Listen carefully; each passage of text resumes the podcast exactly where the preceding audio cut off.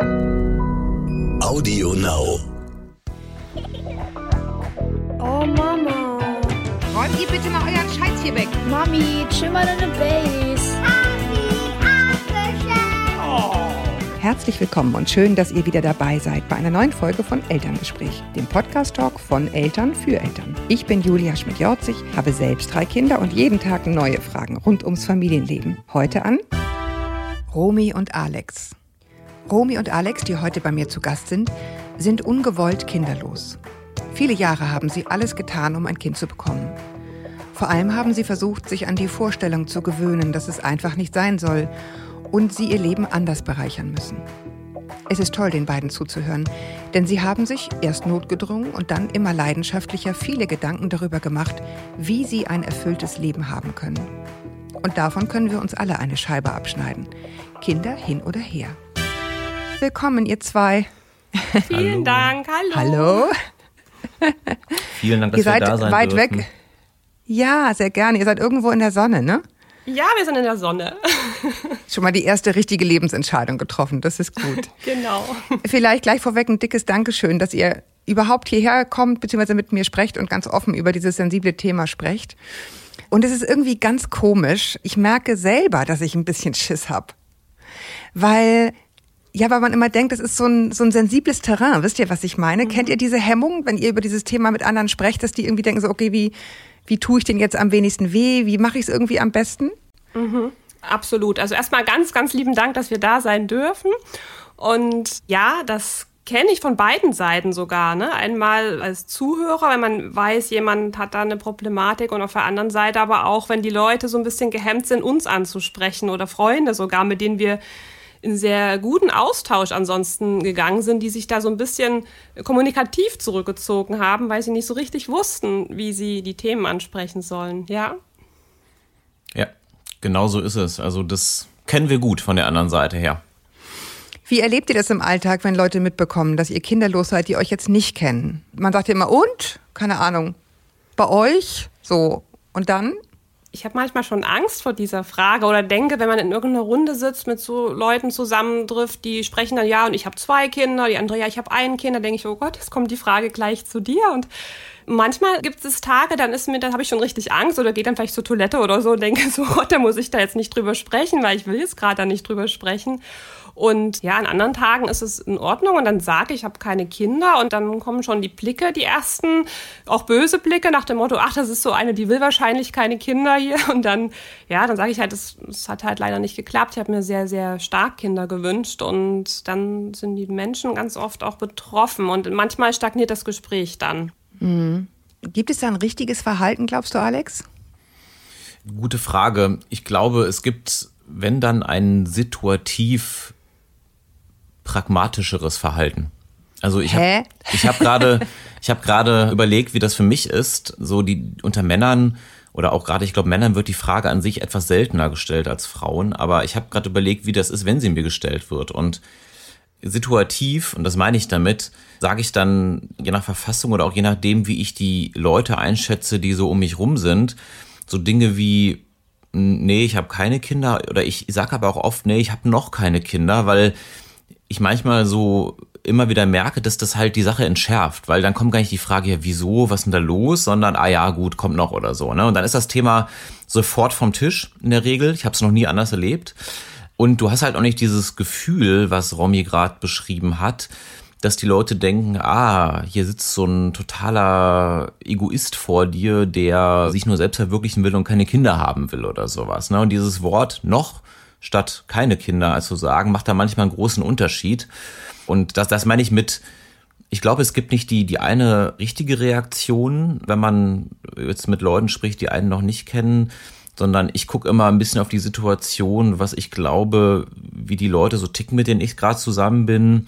Und hat natürlich auch viel damit zu tun, wie ich gerade selbst in der Verfassung bin. Wenn ich sage, ja, ich würde jetzt das Gespräch auch nicht scheuen, dann ist das was ganz anderes, als wenn ich denke, ach komm, ich bin eigentlich hier zum Arbeiten und bin heute eh so ein bisschen mh, sentimental angeschlagen und erspare mir das dann auch ganz gerne in gewissen Situationen.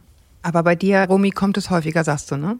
Ja, das ist schon häufig. Also ich glaube, als Frau ist man nur so richtig vollständig oder wird von der Gesellschaft als vollständig und komplett betrachtet, wenn man ein Kind hat. So, das ist so ein bisschen so eine Voraussetzung gefühlt jetzt von meiner Seite, Sichtweise her. Und das kommt schon häufiger vor, dass ganz oft sind auch Frauen, die fragen gar nicht erst, ob ich Kinder habe, sondern die fragen, wie viele Kinder ich habe.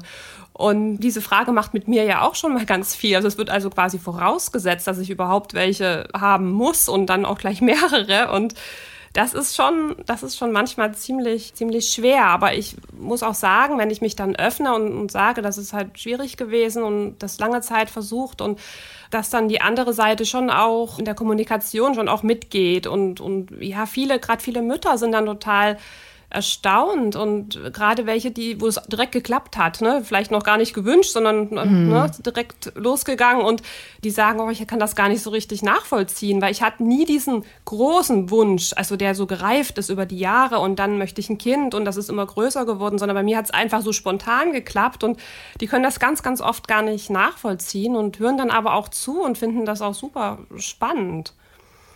Ja, ich, ich denke dazu irgendwie an zwei Dinge. Das eine, was ich irgendwie spontan dachte, ist vielleicht auch gewissermaßen als Beruhigung an euch. Ich glaube, diese Sicht von, von außen auf Frauen und Mütter, die hört nie auf. Mhm. Ja, also du kannst auch ein Kind haben und dann fragen dich sofort Leute, und wann kommt das zweite? Das hat mich auch wahnsinnig genervt. Ja, also nicht nach dem Motto, oh wie toll, Punkt sondern das geht, dieser Anspruch von außen, der geht immer weiter. Und dann fragen sie Vollzeit oder Teilzeit und wehe, ist es Vollzeit oder irgendwie so, ne? Also es ist so, du merkst, egal wo du auf diesem Weg gerade bist, es kommt immer noch ein Spruch von außen, wo du denkst, muss das jetzt sein? Mhm. Das ist bei euch so. Das ist aber meiner Erfahrung nach auch ganz häufig bei Müttern so. Oder sie sind nicht mütterlich genug, obwohl sie Kinder haben. Weißt du? Also es ist ganz, ganz komisch. Ich habe das Gefühl, dass das für euch sozusagen ein notgedrungener Weg war, sich davon so ein bisschen frei zu machen. Aber meiner Erfahrung nach geht das eben auch so, wenn du Kinder hast. Im Grunde reicht es nie. Du hast immer im Gespräch das Gefühl, du machst es nicht gut genug, du hast nicht genug, du machst zu wenig, du was auch immer es ist. Finde ich ganz spannend, dass das euch schon so geht. Und mir geht es auch so, obwohl ich Kinder habe. Finde ich zumindest eine Parallele. Ja, das beruhigt aber jetzt auch ungemein. Ne? Das ist ja, wir haben ja immer die Sicht auf uns so, oh Gott, nur weil wir keine haben, sind wir jetzt hier so im Kreuzverhör, aber das beruhigt total, finde ich. Ja, ich, ich finde, das zeigt auch einfach sehr gut, was für ein grundlegendes Thema das einfach für Menschen ist. Ne? Und ja. Ähm, ohne das jetzt zu interpretieren, ne, dann ist man ja schnell bei so Überlegungen wie ja, Fortpflanzungsgenetik oder keine Ahnung was oder einfach gesellschaftlich sich so entwickelt. Ganz egal, was, was der Grund ist, aber ich finde, was du gerade so, so schön beschrieben hast, das zeigt einfach, wie, wie grundlegend dieses Thema ist und das erklärt auch immer wieder, so in, in unserem Metier, warum das Leid einfach auch so groß ist, wenn das halt einfach gar nicht funktioniert. Und du hast es ja gerade beschrieben, es hört dann ja auch trotzdem nicht auf. Mhm. Ja, was ich auch interessant finde, du hast erzählt, Romy, dass das häufig auch im Jobumfeld passiert. Mhm. Wenn du dann sagst, ich habe leider keine Kinder oder ich, ne, es hat bei uns nicht geklappt, dann bist du halt auch sofort in so einer unglaublich privaten Ebene. Richtig, genau. Und, und das ist so die Sache, mit wem will ich mich denn austauschen? Ne? Also jetzt bin ich in einem Jobumfeld mit Trainern, mit Coaches, mit Therapeuten. Das ist ein Umfeld, das ist ein sehr dankbares Umfeld für das Thema auch, ne? wenn, ich, wenn ich darauf falle. Und und nichtsdestotrotz gibt es auch Situationen, ich möchte da nicht mit jedem drüber sprechen, weil das hat ja auch viel mit Intimität zu tun. Und dann die Frage, die nächste Frage, die dann ja oft anschließt, die ist ja, warum klappt es denn nicht? Ne? Also dann wollen die Diagnosen oder, oder was auch immer. Und dann fühle ich mich schon auch so ein bisschen, ich weiß, dass das alles alles nett gemeint ist, gut gemeint ist und manchmal fühle ich mich trotzdem so ein bisschen ja, also unfruchtbar und ja, nicht komplett als Frau dann dadurch, weil ich dieses Thema habe. Anders als mit irgendeiner anderen Erkrankung. Aber das ist irgendwie ja, das ist schon schwierig. Und gerade so im Jobumfeld, wenn da viele sind, die Kinder haben und sich auch viel über Kinder austauschen, was aber auch, was ich auch super spannend finde im Übrigen. Also ich höre da super gern zu und ich bin wahnsinnig auch interessiert an Kindererziehung und weil ich vielleicht auch von außen so einen ganz anderen Blick habe. Und ich weiß dann immer, irgendwann kommt die Frage ja auch in meine Richtung und dann geht's weiter und das ist manchmal schon schwierig. Und es gibt aber auch Situationen, dann öffne ich mich total gerne. Also ich bin eh ein sehr kommunikativer Mensch und öffne mich viel. Ich frage mich dann nur manchmal, wie geht's den anderen, die da nicht so sind? Für die ist es wahrscheinlich mhm. doppelt schwer. Ja, also wir haben da ja auch schon so ein bisschen im Vorgespräch drüber gesprochen und ich finde wirklich ganz interessant, wenn du Kinder bekommst, fand ich das wirklich eine total umwälzende und auch erdrückende Erfahrung, dass mit einem Schlag, das wie so eine Dampfwalze alle anderen Themen in deinem Leben erstmal platt macht. Mhm. Ne? Also das nimmt dir so das Heft aus der Hand, dieses Kind haben, was du vorher gewohnt warst, dass du das irgendwie alles managst und so, dass du auf einmal nur noch von diesem Thema erfüllt bist und was ja auch viele Beziehungen extrem an den Rand bringt, ne? weil sie irgendwie merken so, äh, wir finden hier irgendwie gerade überhaupt nicht mehr statt oder wir reden irgendwie gar nicht mehr über Kino oder weiß der Geier was. Und ich kann mir das total vorstellen, dass das natürlich von sozusagen, wenn du dann dabei sitzt und diese Gespräche geführt werden, unglaublich, ja, wie soll ich sagen, ausschließend ist, ja, weil man dann nur über dieses Thema redet und du dann merkst, okay, was sag ich dann jetzt gleich dazu? Ne? Mhm. Ja. Kann ich mir total vorstellen. Ja, absolut. Das war die Richtung, weil gerade wenn mehrere Mütter zusammen sind, das, das nimmt dann so eine, ja, so eine Dynamik an, so ein Gespräch. Ne? Dann kommt dann gar nichts anderes mehr und ja, das, das ist schon schwer und das, also insbesondere wenn es um kleinere Kinder geht, denn dass es irgendwie um die pubertierenden Kinder geht, das finde ich auch wahnsinnig spannend, dann was dann passiert und wie die sich verändern und wie die Persönlichkeiten sich da irgendwie auch nochmal so rausbilden. Und da ist das für mich eher super, super interessant, aber bei kleineren Kindern, das ist ja das, so ein Baby und das macht das und das ist schon, das ist dann schon sehr schwierig. Und man kommt einfach auch nicht mehr dazwischen mit anderen Dingen. Aber so wie ja. ich das auch von dir erfahren habe, ja, ist das ja auch gar nicht so leicht. Ne? Das ist, du sagst ja, das ist irgendwie auch erdrückend und das, das erschlägt einen so. Ja, es erschlägt einen wirklich selber und ich war mit Sicherheit genauso. Ich will mich da gar nicht ausnehmen. Ich weiß nur, dass ich es irgendwie auch als, als echt schwierig empfunden habe, dass das so ist. Obwohl ich diejenige war, die auch dann sozusagen nur noch diese Themen hatte. Ne? Aber mich hat das selber, ich dachte irgendwie, das gibt's doch nicht. Da war so viel. Ganz häufig, wenn ich dann, weiß ich nicht, manchmal ausgehe oder Freunde in der Stadt besuche ohne Kinder, dann denke ich immer so, krass. Das ist alles noch da, das hat alles geschlafen. Da merke ich so richtig, wie so Teile von mir erwachen, die irgendwie gefühlt seit 100 Jahren irgendwie im Dornröschenschlaf liegen. Ich glaube einfach, dass es Müttern in Wahrheit manchmal selber auch auf den Geist geht, dass es so, so dominierend ist, dieses Thema. Aber ja, kann ich mir denken, dass das irgendwie schwierig ist. Ich meine, ihr macht das ja auch als Coaches, beratet ihr Paare, die kinderlos sind? Mhm. Habt ihr das Gefühl, es gibt irgendwie so eine grundsätzlich richtige Reaktion, wenn jemand sagt, nein, wir haben keine Kinder? Oder denkst du, es ist wirklich super individuell, jetzt aus beruflicher Sicht, was ihr da so hört von den mhm. anderen Paaren? Also das ist schon individuell. Das kommt auch darauf an, was ist es jetzt im, näheren Freundeskreis, in der Familie oder so entfernte Freunde oder jemand, dem man jetzt irgendwie ganz spontan begegnet im Job oder so. Mhm. Also ich glaube, was hilft, das uns geholfen hat, was aber auch vielen unserer Paare, mit denen wir arbeiten, hilft, ist, wenn, wenn das Gegenüber fragt, ne, was ist denn okay für euch und und, oder was wollt ihr erzählen und, und sagt uns auch, wann es zu viel wird. Also, dass man da ganz ja. viel über offene Fragen rangeht und sich daran tastet und dass die anderen auch wissen, ja, jetzt kann ich einfach sagen, das ist jetzt gut. Ne? Das ist so vom Gefühl her. Und wir haben das ja auch im Freundeskreis erlebt mit Freunden, mit denen wir viel unternommen haben, viel geteilt haben dass da plötzlich auch so eine, so eine Hemmung, so eine Hemmschwelle da war, als sie das erfahren haben. Und das kann ich auch verstehen. Und wir haben uns da immer sehr, sehr geöffnet und das war auch gut. Dann waren die anderen auch erleichtert und dass sie da mit uns drüber sprechen konnten.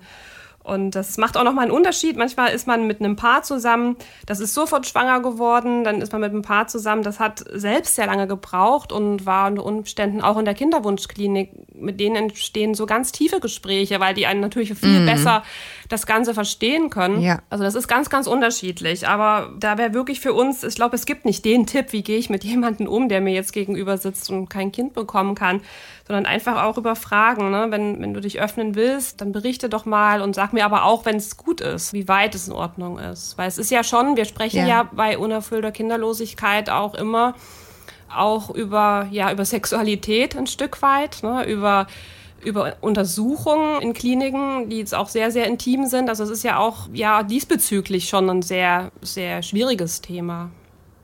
Ja. So, jetzt hast du die Brücke gebaut, Romi. Auch da gilt, frage ich jetzt ganz direkt, wenn ich irgendwas frage, wo ihr sagt, nee, sagt dann ist einfach Stopp, okay? Mhm. Aber mir wäre wichtig, dass wir einmal darüber, auch über eure persönliche Geschichte sprechen. Wie lange seid ihr schon ein Paar? Jetzt gucken wir uns an und ich fange an zu sprechen.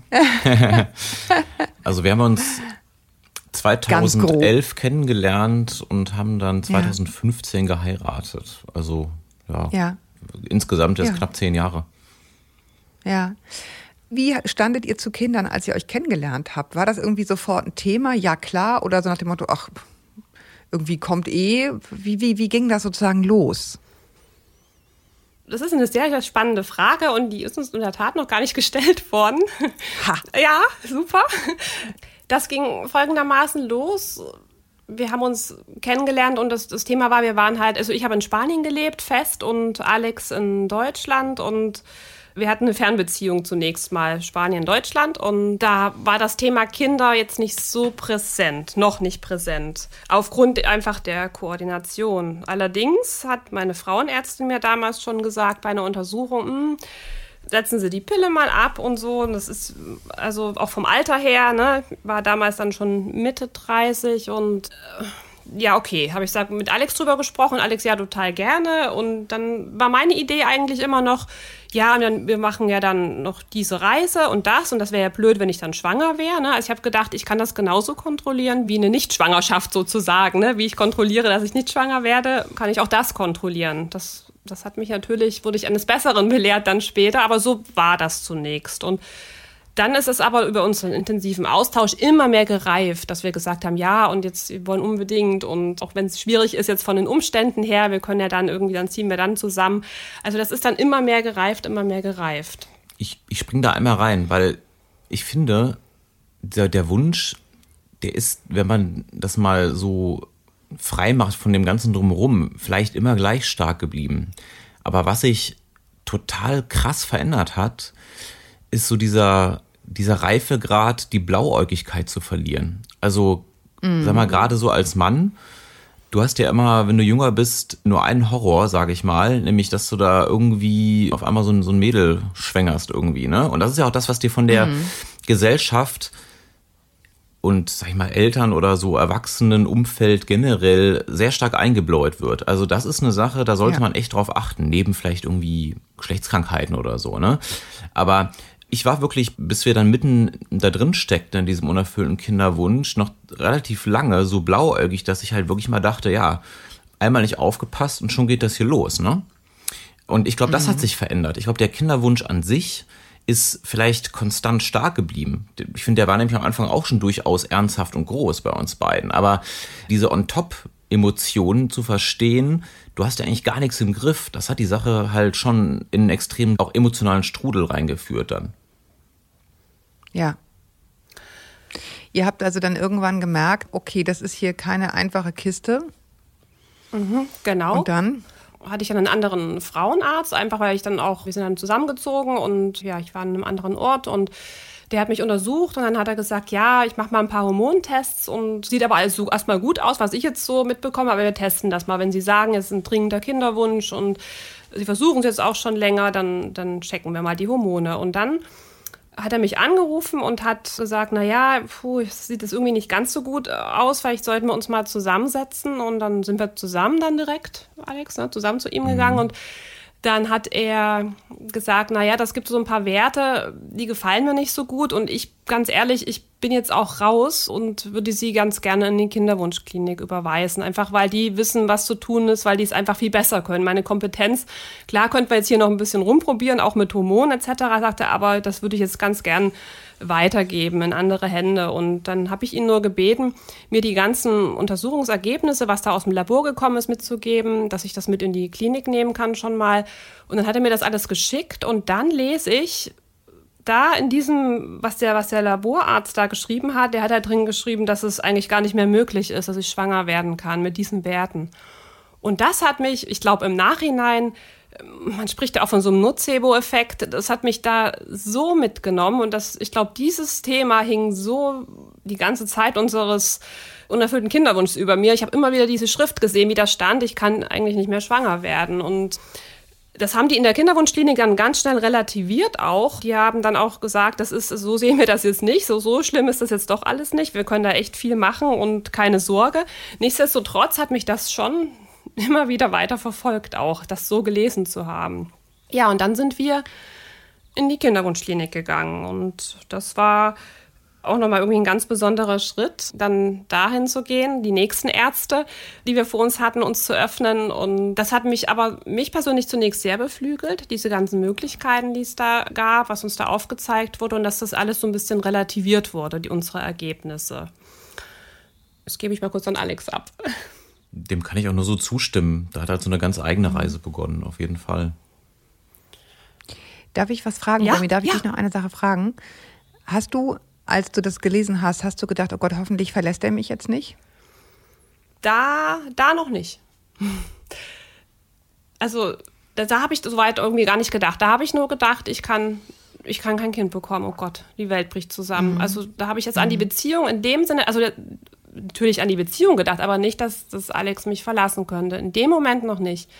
Dann habe ich auf einmal alle Kinderwagen draußen gesehen, Mütter mit kleinen Kindern, Frauen, die schwanger waren. Das, das, also diese Tage, die waren für mich, also das war wirklich wie ein schwarzes Loch. Das war Wahnsinn. Also da habe ich so weit gar nicht denken können. Hoffentlich verlässt er mich jetzt nicht.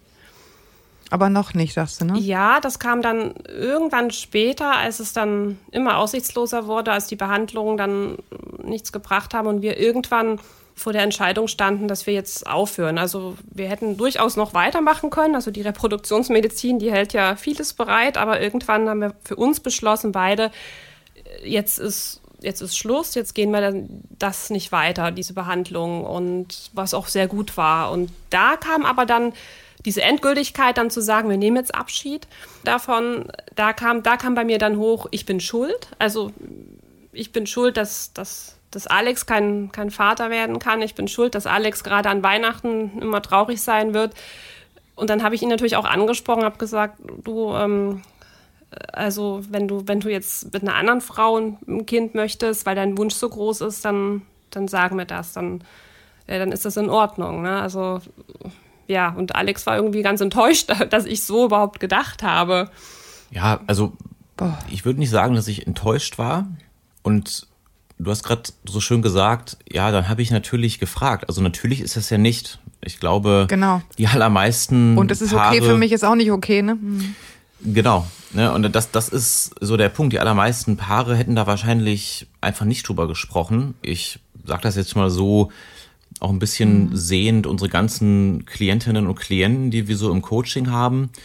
Da kriegt man ja so im Laufe der Jahre, die wir das jetzt machen, schon so ein recht differenziertes Bild, weil die ja zum Teil, oder der allergrößte Teil sind Frauen, die kommen.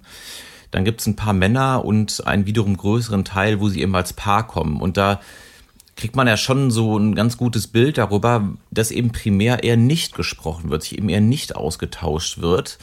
Das ist auch der Grund, warum so ein unerfüllter Kinderwunsch dann diese extrem destruktive Wirkung entwickeln kann, der dann, glaube ich, auch oft zu Trennungen führt. Oder auch zu diesem Unwohlsein mit dem Umfeld, wie du uns ja am Anfang des Gesprächs echt viel zu gefragt hast. Also wir machen immer die Erfahrung, egal was es ist, sobald du drüber sprichst und ähm, auch irgendeine Art von gemeinsamem Weg findest, damit umzugehen, jetzt in der Beziehung oder auch die Frage, wie wollen wir denn mit dem Umfeld umgehen und wie offen möchten wir Ja. da sein ne? und auch eine klare Erwartungshaltung danach aufbaut. Nur was ich formuliere, kann eben auch von anderen berücksichtigt werden. Das macht viel aus und die Frage sozusagen, das mit dem Verlassen oder so, das habe ich tatsächlich nie gesehen, weil also für mich war es wirklich immer so, dass unsere Beziehung so der Anfang von allem ist und alles, was dann noch folgt, vornehmlich Kinder natürlich, ist dann das, was darauf aufbaut. Aber ich habe tatsächlich das nie in Frage gestellt. Ne? Diese ganze Zeit in der Kinderwunschklinik und alles, was man da so tun muss, was hat das mit euch als Paar gemacht? Und dir auch, Alex, du hast das angesprochen, Romy, ne? Dieses ganze Thema Sex kriegt dann irgendwie so eine Komponente, wo du auch denkst, oh, wie, wie war das bei euch? Erinnert ihr euch da noch dran? Du hast jetzt mich gerade speziell gefragt, ne? Ja. Mhm. Erstmal. Ihr merkt schon, ich muss ganz kurz einmal Luft holen und nachdenken. Mm. Also es war, wenn ich jetzt das auf ein Wort reduzieren müsste, würde ich sagen, es war vor allen Dingen anstrengend. Weil, und, mhm. und zwar, jetzt kann man sagen, ja, wie denn? Ja, also emotional anstrengend sowieso, körperlich anstrengend, speziell für Romy, aber auch organisatorisch anstrengend. Ist mal so ein, so ein monatlicher Zyklus, kommt halt auch wirklich jeden Monat. Du bist ja schon mit, was weiß ich, ein, zwei Wochen Vorlauf mal mindestens damit beschäftigt, halt den zum Erfolg zu führen und alles dafür zu tun. Also kommt jetzt auf die Behandlungsart an und so, ne, vertiefe ich jetzt mal nicht so sehr. Aber im Grunde ja. ist der halbe Monat schon mal damit logistisch extrem stark verplant, dass dieser Tag des Eisprungs ein erfolgreicher Tag wird. Und das wird dann ja auch auf die Stunde durch Gabe von so Eisprunghormonen und so quasi voraussagbar. Und dann ist das eigentlich wie so eine Live-Show. Und zwei Wochen vorher läuft alles auf den einen Termin dieses Live-Konzerts hin, so um mal die, die Metapher zu nutzen. Mhm. Das Blöde ist nur, nach dem Konzert sagst du dann, yo, das war einfach eine super Show. Oder sie war vielleicht auch nicht so gut, dann verarbeitest du das irgendwie. Aber dann fängt das an, was eigentlich noch anstrengender ist, nämlich das nichts tun und warten auf ein hoffentlich positives Ergebnis. Ja. Das heißt, die Anstrengung, und das, das halt jeden Monat, ne? Im Zweifel zwölfmal im Jahr. Wenn du gerade mit der schlechten Nachricht entlassen wurdest, okay, es hat wieder nicht funktioniert, das hast in der Regel ganz kurz vor dem Zeitpunkt, wo du wieder anfängst, zwei Wochen vorher, dich logistisch vorzubereiten auf den nächsten Eisprung, das nächste Konzert. Und die Frage ist eigentlich nur in dieser ganzen Kinderwunschklinik-Erfahrung aus meiner Sichtweise, Worin besteht gerade die Anstrengung? Im ständigen Abrufbarsein, im ständigen logistischen auch dahinfahren? Ich sag mal, da ist natürlich eine Frau noch deutlich stärker involviert, aber du als Mann halt doch auch, ne? Oder ist es der Teil, der dann kommt, nämlich dieses Hoffen und dann doch enttäuscht werden? Und in unserem Fall war es halt jedes Mal so, Hoffnung, Enttäuschung. Es gab ja keinen Fall, wo die Hoffnung mal bestätigt wurde. Oder ist es vielleicht auch so diese Sorge, die dann über allem hängt? Also diese Sorge um, oh Gott, das wird ein total dunkles Leben ohne Kinder, ne? Ist so die eine Sorge. Romy sagte gerade, für mich ist Weihnachten bis heute so ein, so ein ganz emotionales Thema. Und in meinen schlechten Stunden habe ich immer so ein ganz bedrückendes Bild und Gefühl von so alten Leuten, die bitter und irgendwie vereinsamt an Weihnachten da sitzen und gar keinen haben oder so. Ne? Das begleitet mich so in den dunklen Stunden immer. Das war in der Zeit extrem präsent, das Bild. Und letzter Punkt, auch die sag ich mal, die körperliche Sorge um Romy, ist mal aus meiner Sicht, weil so eine, so eine Kinderwunschbehandlung, insbesondere alles, was da hormonell passiert, das ist ja also weit, weit davon entfernt, nebenwirkungsfrei zu sein. Und das ist ja auch, also wirklich, muss man wirklich sagen, regelrecht gefährlich für den Frauenkörper. Und das hat mich vielleicht am allermeisten belastet, weil Dinge zu organisieren, das sind wir ja irgendwie alle gewöhnt in so einem relativ, sag ich mal, gut ausgefüllten Leben. Ja, das Hoffen, Enttäuschen Ding, das ist dann schon eher so eine, so eine Hilflosigkeitserfahrung, aber für mich am allerkrassesten, am alleranstrengendsten war eigentlich ab einem gewissen Punkt, wo mir das so klar wurde, auch die körperliche Sorge um Romys Gesundheit. Mhm. Ich fand, was, was für mich am, am heftigsten bei der ganzen Geschichte war, ist ja, dass diese, diese Entkopplung von von Sexualität und Fortpflanzung irgendwie. Das, das wurde ja irgendwie alles entkoppelt und auch dieses, der Eisprung richtet sich jetzt natürlich nicht nach Feiertagen oder so. Der kommt, wenn er kommt und dann in der Klinik ist es eine ganz andere Organisation. Also es war bei uns ganz oft so, dass immer gerade ein Feiertag war und dann läuft das da anders. Dann sagen die Ärzte, der Mann muss den Samen zu Hause gewinnen und den dann in die Klinik bringen und geschützt, damit er Körperwärme hat und dann ruft mich plötzlich die Klinik an und sagt, wo ist denn Ihr Mann? Und ich denke nur, oh Gott, das, gehen die, das geht das alles kaputt. Das Material und er ist da alleine und ich gehe Stunden später hin, dann äh, eigentlich auch wieder alleine. Ich habe ihn aber dann immer mitgenommen, weil ich finde, dass ich dachte, also wenn jetzt unser Baby hier entsteht, ich fände es schon schön, wenn wir gemeinsam dabei sind, irgendwie zusammen. Also das war ganz, ganz, das fand ich das Schlimme, dieses, dieses Entkoppelte. Äh, da, ja. das wird dann irgendwie einfach nur noch medizinisch, mechanisch, wird da irgendwie, soll da ein Kind gezeugt werden. Das fand ich mit am schlimmsten in der ganzen Sache. Ja, du hast erzählt, Romy, dass ihr dann irgendwann beschlossen habt, so jetzt ist es einfach genug. Mhm. Wenn ich das jetzt so höre, ist das auch, also so, so endgültig es damit jetzt dann vielleicht auch ist, ist es auch ein, ein Akt gewesen, so eine, so eine Macht zurückzugewinnen über das eigene Leben?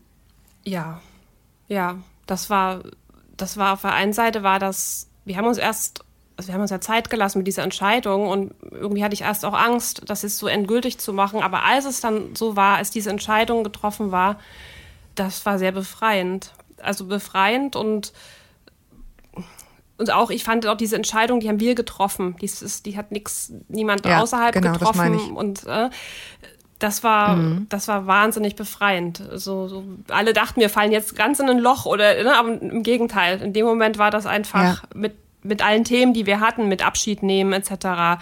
Aber das war, das war sehr, sehr befreiend.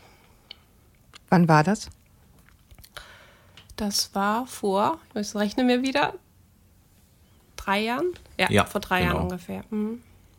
Okay. Mhm. Und was ist seitdem mit euch passiert? Wie habt ihr euch dann da weiterentwickelt? Hm, jetzt bekomme ich hier gerade mimisch signalisiert, dass ich jetzt mal antworte. ihr, ihr, wechselt euch gut ab, keine Sorge, das passt schon. Ja, das, boah, das, du stellst echt sehr, sehr gute und anspruchsvolle Fragen.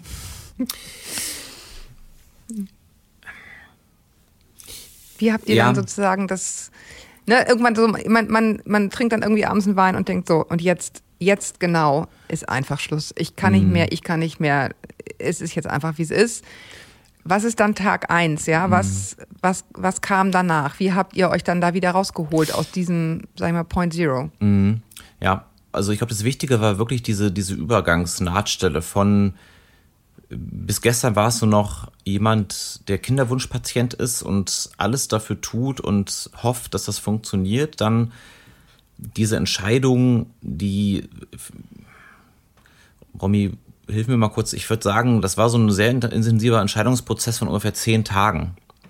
Ne, wo wir gesagt haben, okay, jetzt geht's aber wieder los, ne? Die nächste Show, der nächste Eisprung wird dann wieder vorbereitet.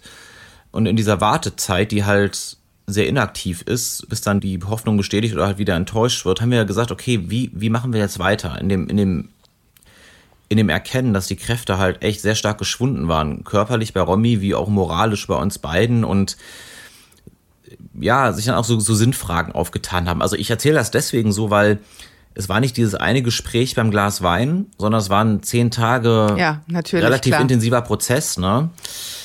ja. der aber tatsächlich geendet hat an einem Abend mit einem Glas Wein. Und wir, ne, wir dann gesagt haben, okay, jetzt sind wir soweit, wir treffen jetzt diese gemeinsame Entscheidung und haben uns aber eingeräumt, äh, quasi eine Rückgabefrist dieser Entscheidung über noch eine Woche und haben gesagt, okay, wenn das so gar nicht geht, dann, dann ah, können wir uns auch nochmal umentscheiden. So, ne? Und haben aber dann in dieser Woche, und jetzt kommt sozusagen Point Zero, gemerkt, okay, das war schon alles richtig so, aus ganz vielen Gründen, weil, also was, was vielleicht für, für Außenstehende so schwer nachzuvollziehen ist, du gibst ja nicht einfach so deinen Kinderwunsch auf. Das ist ja immer mhm. schon so eine, so eine letzte, letzte Option, nachdem du ja jahrelang die Erfahrung gemacht hast, dass das halt einfach jedes Mal Monat für Monat, im Zweifel zwölf Mal im Jahr, in der Regel gibt es ein paar Pausen monatsweise, aber dass es einfach jahrelang nicht funktioniert. Und natürlich fragst du dich irgendwann, nachdem du dich auch mit so Statistiken beschäftigst und Einblick in diese ganzen Zahlen bekommst, ja gut, warum sollte das jetzt beim nächsten Mal besser klappen? Ne? Und das ist halt so, so ein Reifeprozess. Und wir haben uns in dieser, dieser Woche, die wir uns als Frist eingeräumt hatten, uns doch nochmal zurückzuentscheiden, dann auch einfach stark damit beschäftigt. Jetzt kommt Point Zero nach deiner Frage, wie haben wir uns da wieder rausgeholt? Wir hatten einen Vorteil. Wir sind halt ja auch zu dem Zeitpunkt schon beide Coaches gewesen zwar nicht so wie heute mit dem Thema unerfüllter Kinderwunsch und wie gehe ich damit um. Und gleichzeitig haben wir ja schon beide jahrelang Erfahrung damit gehabt, andere Menschen aus schwierigen, teilweise essentiellen Lebenssituationen begleitenderweise zu stärken. So, mhm. ne? Und mhm. dann liegt natürlich, wenn man auch noch zu zweit ist und darüber reden kann, in dieser entscheidenden Woche, die wir uns eben auch genommen hatten, um vielleicht nochmal eine Rückentscheidung zu treffen, der Gedanke nahe, dass man sagt, okay, lass uns doch mal das, was wir jahrelang tagtäglich mit und für andere tun, einfach mal auf uns selber anwenden. Weil die Techniken, die Coaching-Methoden, das Vorgehen, das Mindset, was du dafür brauchst, das ist ja das Gleiche. Ne? Unsere Ja. schwere Lebenskrise heißt halt unerfüllter Kinderwunsch. Bei Klienten sind das halt dann irgendwelche anderen Themen damals gewesen. Aber dann haben wir, um deine Frage zu beantworten, halt sehr stark angefangen, ja, mal so eine, so eine Außenperspektive auf unsere eigene Situation einzunehmen und zu überlegen, wenn das jetzt ein Klientenpaar wäre von uns, was würden wir tun, um, um mit denen maximal konstruktiv an dieser beschwerlichen Situation zu arbeiten? Und interessanterweise, in dem Moment, wo du diese, diese Metaebene einnimmst und dich mal von, von deinem eigenen Problem dissoziierst, passiert ja was ganz Wunderliches, nämlich dann ist das halt ein Klientenproblem in einer, in einer Schwere, wie wir das durchaus ja auch jeden Tag ansonsten vor uns hatten. Ne? Und dann bist du halt auch wieder jemand, der ein Problem hat, auch ein großes Problem, wo du aber genau weißt, wenn du da von außen drauf guckst, dem kann auch geholfen werden, nämlich durch das, was wir jeden Tag machen, jahrelang schon getan haben. Und da zeigen sich dann halt auch Wege auf. Ne? Und die haben wir dann einfach, ja, auf uns selber angewendet und sind diesen Weg auch gemeinsam Ja. mit allen Höhen und Tiefen gegangen. Okay, aber zu lösen ist es ja insofern nicht, als dass man eben nicht den Kinderwunsch erfüllen kann. Was muss ich dann im Kopf tun? Was, was sind denn die Techniken, die ihr angewendet habt, um euch, um einfach den Fokus zu verschieben? Das sähe es dann ja wahrscheinlich, oder? Ja, also verschiedene Techniken. Zunächst mal, weil es ja direkt dann dieser Abschied war, habe ich persönlich, weil ich mag Rituale sehr gerne, ich habe dann ein Ritual irgendwie für mich persönlich gefunden und zwar habe ich meinem Wunschkind Briefe geschrieben. Einfach als Abschiedsritual auch. Ich mache das, ich mache das auch heute noch nicht mehr in dieser Regelmäßigkeit, aber das hilft mir zunächst einmal so mit dem- diesem Abschied umzugehen. Und weil das Schwere war ja in der Situation, wenn man einen geliebten Menschen verliert, dann weiß man ja auch, wem man betrauert. Und da, da gab es ja mal jemanden und man erinnert sich an jemanden zurück. Und das, das hast du ja nicht, wenn, wenn sich dein Kinderwunsch nicht erfüllt. Du hast zwar ein Bild auch im Kopf von, von deinem Wunschkind sozusagen, aber das war ja nie wirklich da. Das, das macht es jetzt nicht unbedingt leichter. Also das war jetzt so die eine Sache, da mit diesem Abschied auch umzugehen und da Rituale zu finden, wie man das betrauern kann. Ja, also den auch richtig auszuleben. Ja, ja, schon, schon. Das ist, glaube ich, was, was wir auch bei Klienten sehen. Das will man dann so schnell wegwischen auch. Ne? Ich finde, aber das braucht genau, ja, auch so eine, so eine Trauerphase, wie, wie wenn man einen Menschen verloren hat. Und das ist schon mal sehr, sehr, sehr wichtig, das auch wirklich auch zuzulassen, diese Trauer. Viele denken dann, ich kann es nicht trauen. Da gab es ja eigentlich niemanden. Ne? Und aber doch, da gab es diesen starken Wunsch nach einem eigenen Kind. Und ich finde schon, dass es sehr, sehr wichtig ist, dass da richtig Abschied Ja. zu nehmen. Sonst kommt das schon auch immer wieder hoch. Und ja, und dann einfach zu schauen, jetzt, jetzt schauen wir mal nach vorn. Wir haben natürlich schon während der Zeit, während der Behandlungszeit auch einen Plan B gehabt. Ne? Das ist das, was wir vielen Klienten auch mitgeben. Ne? Macht euch einen Plan B und macht den Plan B am besten, wenn es euch noch gut geht und ihr nicht so tief runtergezogen seid, weil es immer schwieriger wird etc. Und den hatten wir natürlich auch und den haben wir vorgeholt und uns wieder angeschaut und dann haben wir geschaut, was haben wir denn mit Was, ist kann mit denn Plan B sein? Darf ich, darf ich Ja. das einmal fragen? Entschuldige, wenn ich dich unterbreche, aber was ist Plan B dann? Also Plan B ist halt, wie sieht denn unser Leben aus, wenn das nicht klappt mit dem Kinderwunsch? Ja. Ne? Wie könnte das aussehen Ja. unter Umständen? Das kann eine Karriere betreffen, dass man sagt, wenn das nicht klappt, dann arbeiten wir in Südamerika wie geplant oder oder oder. Das kann aber auch privat etwas betreffen, hobbymäßig, dann fange ich mit der Sportart an oder erfülle mir dieses Hobby.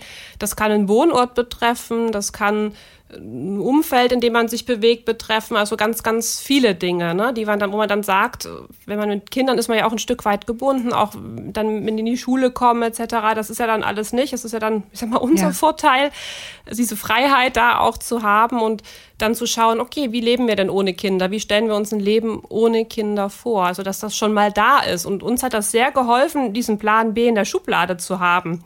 Denn wenn es dann einmal passiert ist, das ist ja schon, der Schmerz ist ja schon sehr groß, dann ist man auch wenig kreativ, sich hinzusetzen und zu sagen, so wie gestalten wir jetzt unser Leben. Also das Ja. funktioniert dann nicht. Aber zu wissen, da Ähm. ist ein Plan in der Schublade. Und wie habt ihr es dann gemacht? Was, was habt ihr geändert? Also zunächst haben wir geschaut, was auch noch so ein Punkt ist, der davor kam, was hat denn das Ganze jetzt mit unserer Paarbeziehung auch gemacht? Ne? Das ist ja natürlich jetzt ein Weg gewesen, der war jetzt nicht immer rosig und auch für die Paarbeziehung. Und da zu schauen auf uns als Paar, ne? Was können wir da jetzt vielleicht tun noch, dass es uns da wieder besser geht? Und das war, das war so ein erster Schritt. Und bei uns der Plan. Mhm der Plan B, der im Übrigen auch immer wieder angepasst wurde, auch auf dem Weg. Klar. Da, da ging es halt schon um, um berufliche Dinge, ne? dass wir sagen, zunächst war, war ich nur selbstständig, dann hat der Alex auch gesagt, das reifte dann schon in dieser Kinderwunschzeit, dann ich möchte auch gern selbstständig sein.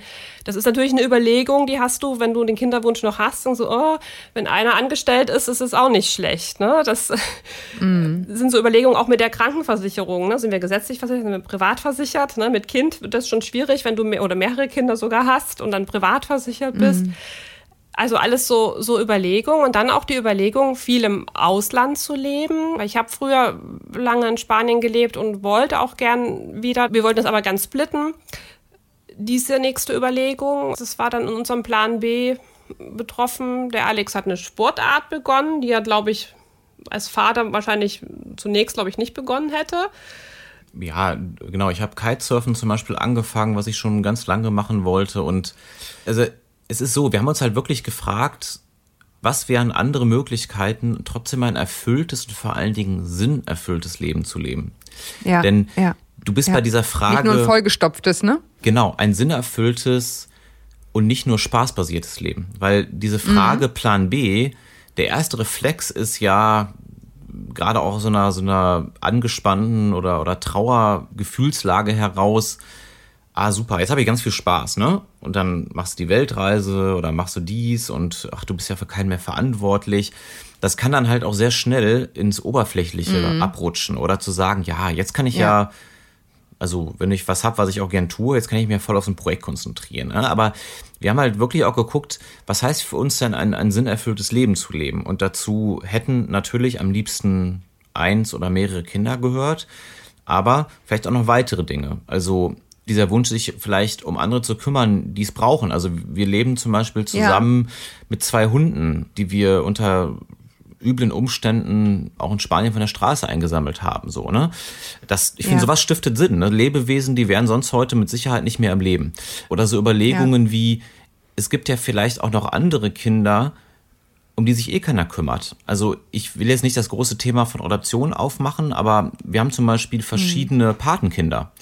Und ich finde, da kann man mhm. schon einen Unterschied machen. Total. Weil das entweder nur so eine so eine, so, so eine Pseudo-Titel ist, sag ich mal, ohne das jetzt mhm. böse zu meinen. Mhm. Oder zu sagen, ich, ich nehme mich dessen in einem natürlich auch gesunden Maß trotzdem an. Du musst halt auch wieder gucken, natürlich dann, dass das in die Überhand nimmt, dass du jetzt nicht Kinder von Freunden zu deinen Ersatzkindern machst. Das wäre natürlich auch ungesund, ne? Naja, ne? also ich, ich kann euch jedenfalls sagen, bei meinen Kindern ist es so, dass zu ganz unterschiedlichen Zeiten die Paten eine riesengroße Rolle spielen, die ich völlig unterschätzt habe.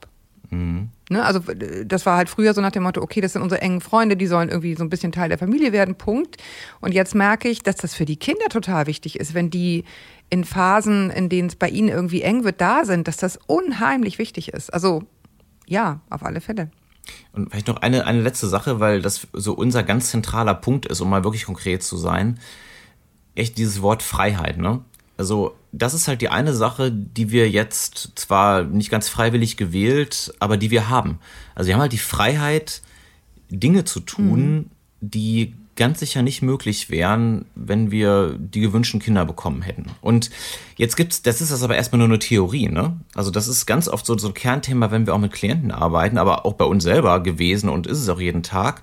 Freiheit, die theoretisch vorhanden ist, die ist ja nett, aber nicht so viel wert und zu sagen, mhm. wir leben diese Freiheit jetzt auch. Ne? Wir gehen so Schritte. Also jetzt gerade zeichnen wir das hier ja auf und sitzen halt in Spanien, weil wir gesagt haben, ja, wir nutzen jetzt diese Freiheit und leben die Wintermonate über hier am, am Mittelmeer, wo das Wetter einfach schöner ist. Ne? Und, und wo wir uns auch gut auskennen, wo wir uns übrigens auch kennengelernt haben 2011 und wo wir halt einfach gerne sind. Ne? Aber zu sagen, ja. ich könnte das machen, jahrelang. Oder zu sagen, wir machen das jetzt einfach mal. Natürlich ist das schwierig mit, mit Arbeiten und, und, und so weiter und so fort. Aber Freiheit zu leben und das Beste daraus zu ziehen, das ist, glaube ich, gepaart mit dieser Idee, das aber auch sinnbasiert zu tun und nicht spaßorientiert nur zu tun, das, ja. was unser, unser Plan B im, im Kern ausmacht. Ja. Das klingt nach einem verdammt guten Plan B. nach einem beneidenswerten Plan B, vor allen Dingen der Spanien-Teil auch. Ich danke euch, Romy und Alex, dass ihr euch die Zeit genommen habt, uns so viel von euch zu erzählen. Ich habe, glaube ich, ein Fünftel von dem gesagt, was ich normalerweise sage, weil es so spannend ist, euch zuzuhören und ich das so ein Privileg finde, da fragen zu dürfen und danke euch total für eure Offenheit. Also wirklich von ganzem Herzen. Ich wünsche euch, dass das gut weitergeht und dass ihr weiterhin so toll zusammenhaltet. Also ja, vielen Dank für das Gespräch, wirklich. Du, Julia, ich fange mal an, damit die Dame das letzte Wort hat hier auf unserer Seite. Wir danken dir ganz herzlich, dass wir zu Gast sein durften und dürfen. Und vor allen Dingen auch, weiß nicht, für, für deine super sensible Offenheit, dieses Gespräch zu führen, weil wir sprechen ja schon auch öfters mit Leuten, aber ich muss wirklich sagen, auf so eine tiefgehende, tolle und vertrauensvolle Art und Weise findet das in der Regel nicht statt. Deswegen umso mehr einen ganz, ganz großen Dank auch an dich. Ja, dem kann ich ganz mich nur anschließen. Ganz, ganz vielen Dank, dass du uns durch dieses Gespräch so getragen hast und ja, und auch deine Sicht der Dinge als, als Mutter dargelegt hast, weil das, was uns, für uns super hilfreich ist. Ganz, ganz lieben Dank. Total. Also äh, ja, schön. Oh Mann. Ich schicke euch ganz, ganz liebe Grüße und freue mich total über die netten Worte, wirklich von Herzen. Wünsche euch alles Gute. Danke, Dankeschön. wir dir auch. Ihr Lieben, euch da draußen danke ich auch sehr fürs Zuhören. Ich weiß, es war eine längere Folge, aber ich konnte und wollte da einfach nicht unterbrechen, weil ich glaube, man hat ganz selten Gelegenheit zu hören, wie es den Menschen geht, die sich diesen Kinderwunsch eben nicht erfüllen können. Wenn ihr das gleiche Thema habt, aber vielleicht jetzt nicht gerade ewig in einem Podcast darüber sprechen wollt, Je nachdem, wie anonym ihr diskutieren möchtet, habt ihr natürlich immer die Möglichkeit, euch unseren privaten Facebook-Gruppen anzuschließen oder ganz anonym bei Urbia, unserer Eltern-Community, anzumelden. Ja, auch zum Thema Kinderwunsch und Kinderlosigkeit. Hier findet ihr garantiert immer andere betroffene User, die euch zuhören und antworten, egal zu welcher Zeit. Und alle, die es schon mal gemacht haben, wissen, auch ich antworte unter podcast.eltern.de. Ich freue mich fürs Zuhören, bis wir wieder voneinander hören. Halte den Kopf über Wasser. Ahoi aus Hamburg.